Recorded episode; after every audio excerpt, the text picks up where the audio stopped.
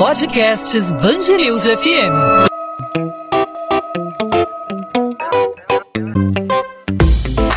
Dois às 20, com Maurício Bastos e Luana Bernardes.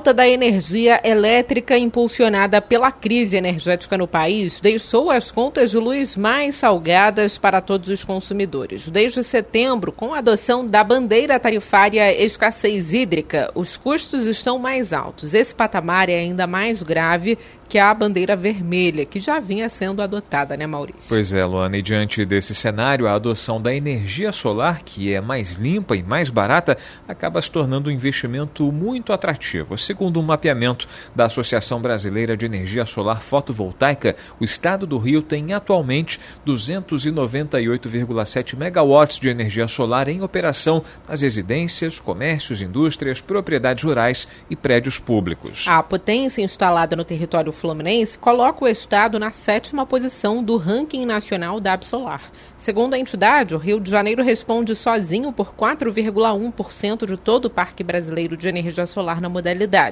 Atualmente são cerca de 34.700 consumidores de energia elétrica que já contam com redução na conta de luz e maior autonomia e segurança elétrica. A realidade da adoção do sistema ainda é para poucos, mas a fonte de energia é sonhada por muitos e ajuda na economia do estado do Rio. Desde 2012, a geração própria de energia solar já proporcionou ao Rio de Janeiro a atração de aproximadamente 1 bilhão e 600 milhões de reais em investimentos, além da geração de cerca de 9 mil empregos e a arrecadação de aproximadamente 350 milhões de reais aos cofres públicos. Para falar sobre esse assunto, hoje a gente conversa com a coordenadora estadual da Absolar no Rio de Janeiro, Camila Nascimento. Camila, seja bem-vinda ao podcast 2 às 20, tudo bem? Tudo bem. Camila, queria que você falasse sobre a adoção da energia solar aqui no Rio de Janeiro, né? Em um estado tão ensolarado como o Rio, em um país né, tão ensolarado como o Brasil, a energia solar pode ser uma ótima oportunidade. Eu queria que você falasse sobre esse mercado, né? Sobre a expectativa de crescimento, ainda mais em um ano em que a energia solar ficou muito cara no país. Bom, é, a energia solar realmente ela vem sendo é, um impulsionador da economia brasileira e nesse momento de crise hídrica ela tem sido parte da solução é, para diversificar a matriz energética, né?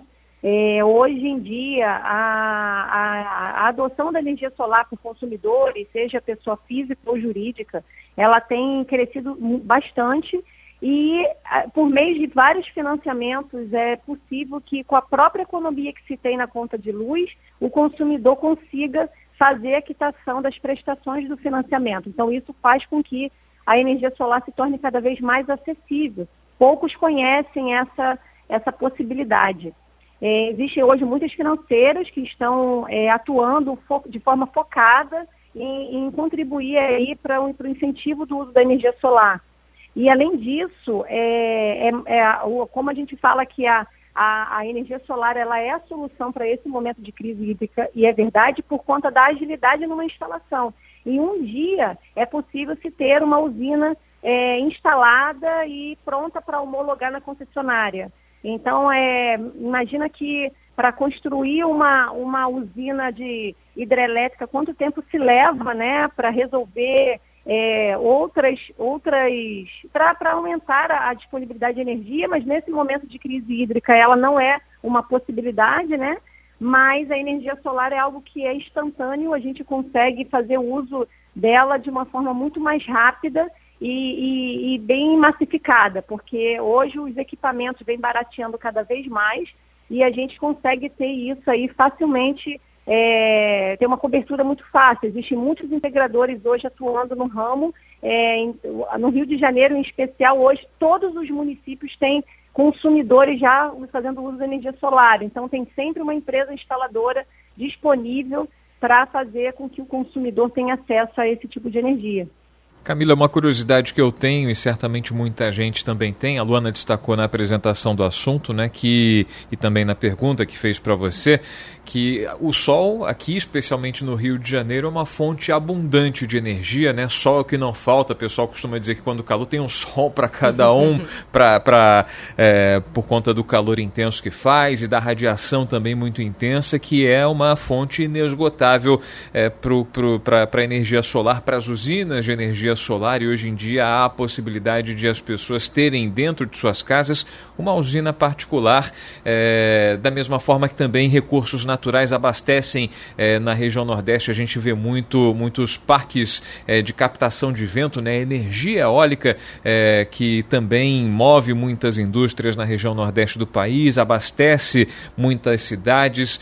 Por que ainda não é tão difundida como a gente imagina a energia solar nas cidades onde há escassez de energia elétrica e diante dessa crise que, que a gente tem com os preços elevadíssimos é, por conta dessas bandeiras tarifárias na conta de luz tradicional, por conta do uso também das térmicas que é, oferecem uma energia mais cara. Por que o Brasil? Por que existe esse abismo diante de um recurso que é tão abundante aqui no nosso país e a gente não usufrui dele?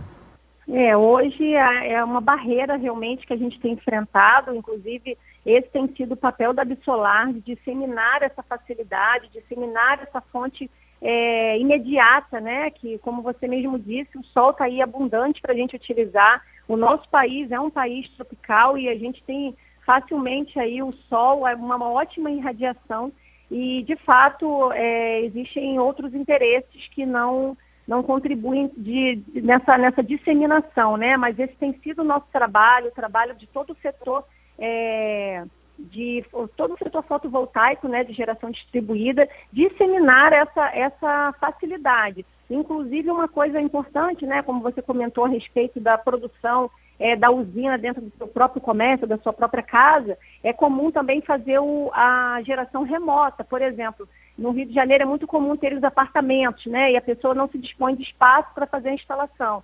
Se tratando de um local onde é, de mesma, da mesma linha de concessão, por exemplo, é, no Rio de Janeiro, uma pessoa que tenha, vamos supor, a mãe tem uma casa que tem um telhado abundante e dentro daquela mesma linha de concessão, a mesma concessionária, o filho mora em um outro bairro, em um apartamento. É possível fazer a instalação da energia solar no telhado é, da casa da mãe e gerar energia para aquele, aquele local e remoto para aquele apartamento, que é da mesma família, desde que se, é, se passe a conta para a mesma titularidade.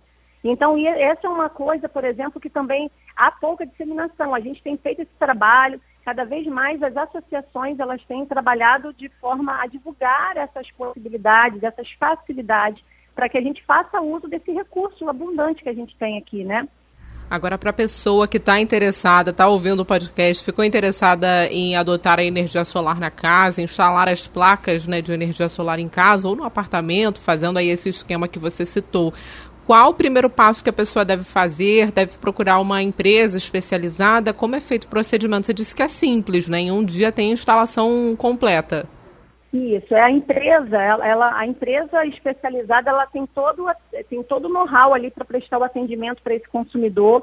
É, hoje em dia é muito fácil encontrar uma, qualquer busca no Google ali faz a, a busca de uma empresa é, acessível ali, empresa de qualidade da região que possa atender. Ela vai fazer um dimensionamento, vai passar a conta de luz, aquela empresa vai fazer uma análise dos últimos 12 meses de consumo para traçar uma média de consumo para fazer o dimensionamento do projeto.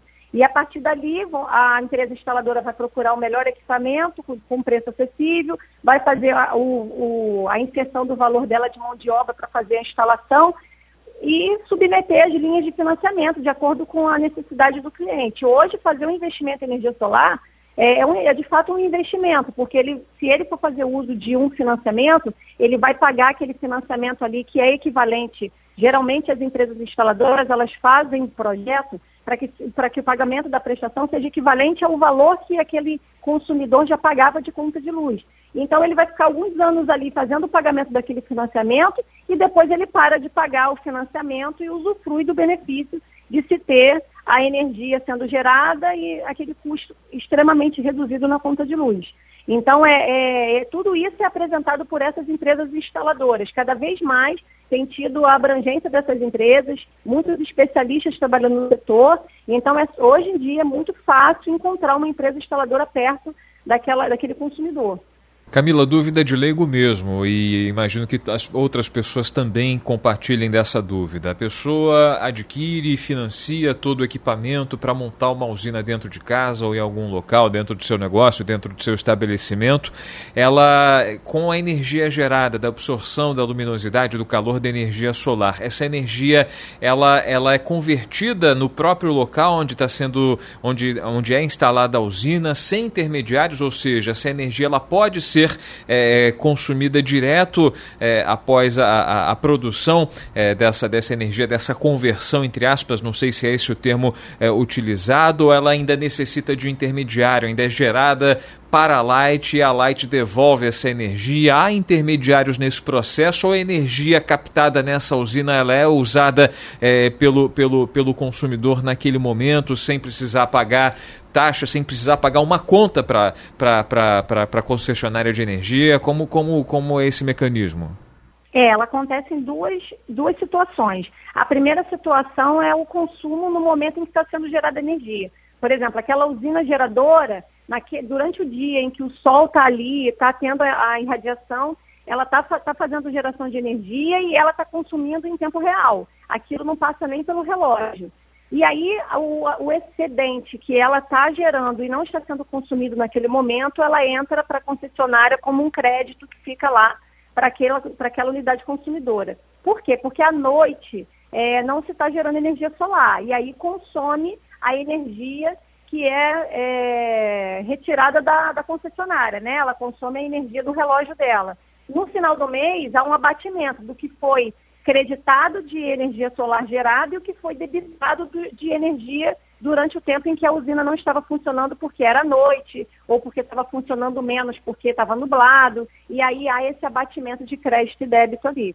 E no final do mês é que há uma, no extrato da conta, há esse relato ali, esse relatório para que a pessoa possa entender o saldo final a pagar. Em geral, o que fica para pagar, é, no, na grande maioria é, da parte de valor assim da conta, o que fica em, em, é sempre para pagar é o mínimo do relógio, né? Porque de acordo com o tipo de relógio que aquela unidade consumidora tem, sempre é o mínimo de quilowatts a pagar. Então, por exemplo, se o relógio é bifásico, sempre paga no mínimo 30 reais, quando, a, quando o, o valor do quilowatt é um real, então, sempre, no mínimo, a conta vem 30 reais ali de consumo, no mínimo. É, quando é, é, bifásico é 50 e quando é trifásico é 100 reais. A maioria dos relógios hoje em dia são trifásicos. Então, no mínimo, geralmente vem uma conta ali de 100 reais, mais a contribuição de iluminação pública porque a luz que é consumida pelos postes daquela unidade consumidora, ali daquela rua, é cobrada e isso aí é uma taxa que é cobrada pela concessionária fixa.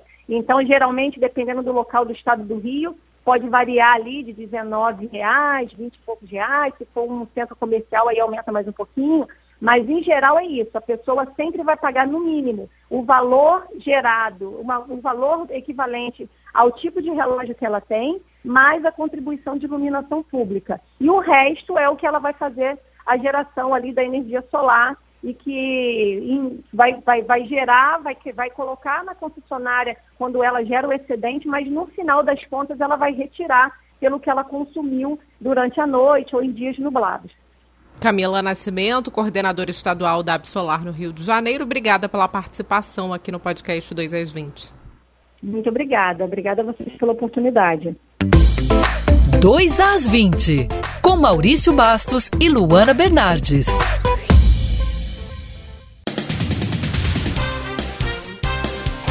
O prefeito do Rio diz que ainda não decidiu se vai autorizar o fim da obrigatoriedade do uso de máscara em espaços fechados na cidade. Segundo o Comitê Científico do município, seria possível liberar o uso do equipamento de proteção quando o Rio atingisse 75% da população total vacinada com as duas doses da vacina contra a Covid-19. O uso de máscara permaneceria obrigatório apenas no transporte público e em unidades de saúde. A previsão é de que a cidade alcance essa marca ainda nesse sábado. Atualmente, 70 61% da população total já está com as duas doses. A Fundação Oswaldo Cruz entrega mais 2 milhões e 100 mil doses da vacina contra a Covid-19 ao Ministério da Saúde. Uma segunda entrega está prevista para esta sexta-feira. Com a liberação, a Fiocruz alcança a marca de 127 milhões e 900 mil doses do imunizante disponibilizadas ao Programa Nacional de Imunizações. A inflação no país em outubro tem alta de 1,25%, maior resultado para o mês desde 2002, segundo o IBGE. No ano, o Índice Nacional de Preços ao Consumidor Amplo acumula alta de 8,24% e nos últimos 12 meses a taxa já ultrapassa os dois dígitos, 10,67%. O maior impacto e variação foram registrados nos transportes, principalmente por causa dos combustíveis, que tiveram alta de 3,21%. A gasolina subiu 3,10% e teve o maior impacto individual no índice do mês. O número de trabalhadores temporários contratados no comércio do Rio no fim do ano deve ser de 1.500 a mais do que no ano passado. Segundo a pesquisa do Sindicato dos Lojistas do Comércio do município e do Clube de Diretores Lojistas do Rio, cerca de 7 mil pessoas devem conseguir empregos temporários. Quase 36% das empresas pretendem contratar no período. 49% estão indecisos, 10,4% não vão contratar e 4,5% pensam em pagar horas extras, se for necessário. As vendas para o Natal podem representar até 30% do faturamento do ano para as empresas, segundo o CDL Rio. Por isso, a maior procura por funcionários e por trabalho é comum no período. O ex-deputado federal Roberto Jefferson é afastado da presidência do PTB por 180 dias. A decisão tomada pelo ministro do Supremo Tribunal Federal, Alexandre de Moraes, ainda pode ser prorrogada. O pedido foi feito por seis parlamentares do próprio partido. Eles argumentam que Roberto Jefferson extrapolou os limites de seu direito de liberdade de expressão, usando canais do partido e seus perfis pessoais em condutas que configuram crimes previstos no Código Penal e que infringem dispositivos do Estatuto do PTB. Roberto Jefferson foi preso preventivamente em 13 de agosto. Ele é investigado por envolvimento com milícias digitais que atuam contra a democracia. 2 às 20. Podcast 2 às 20 volta nesta quinta-feira com Maurício Bastos. Eu vou aproveitar uma folguinha. Opa. Eu, eu, Luana Bernardes, volto na sexta-feira aqui no podcast na programação da Band News FM né, Maurício? É isso aí. A gente tem encontro marcado juntos na sexta-feira, mas na quinta a gente está por aqui trazendo que é destaque no Rio de Janeiro, que é assunto na nossa cidade no nosso estado, sempre a partir das 8 da noite nas principais plataformas de streaming de áudio ou no nosso site bandnewsfmrio.com.br. E você pode interagir com a gente, participar do podcast 2 às 20, não apenas ouvindo, mas também sugerindo assuntos para a gente abordar. Fique à vontade para mandar a sua mensagem, fale com a gente nas redes sociais, a gente responde sempre no Instagram. Comigo você fala no arroba Maurício Bastos Rádio. Com você, Luana. Comigo no Bernardes Underline Luana, Luana com dois N's, onde eu também falo sobre a coluna de literatura aqui da Band News FM do Rio de Janeiro. É isso, a gente volta então juntos na sexta-feira, mas nessa quinta tem mais podcast 2 às 20. Bom descanso, Luana. Até sexta. Obrigada, Maurício. Até lá. A gente se encontra nessa quinta. Tchau, tchau. 2 às 20, com Maurício Bastos e Luana Bernardes.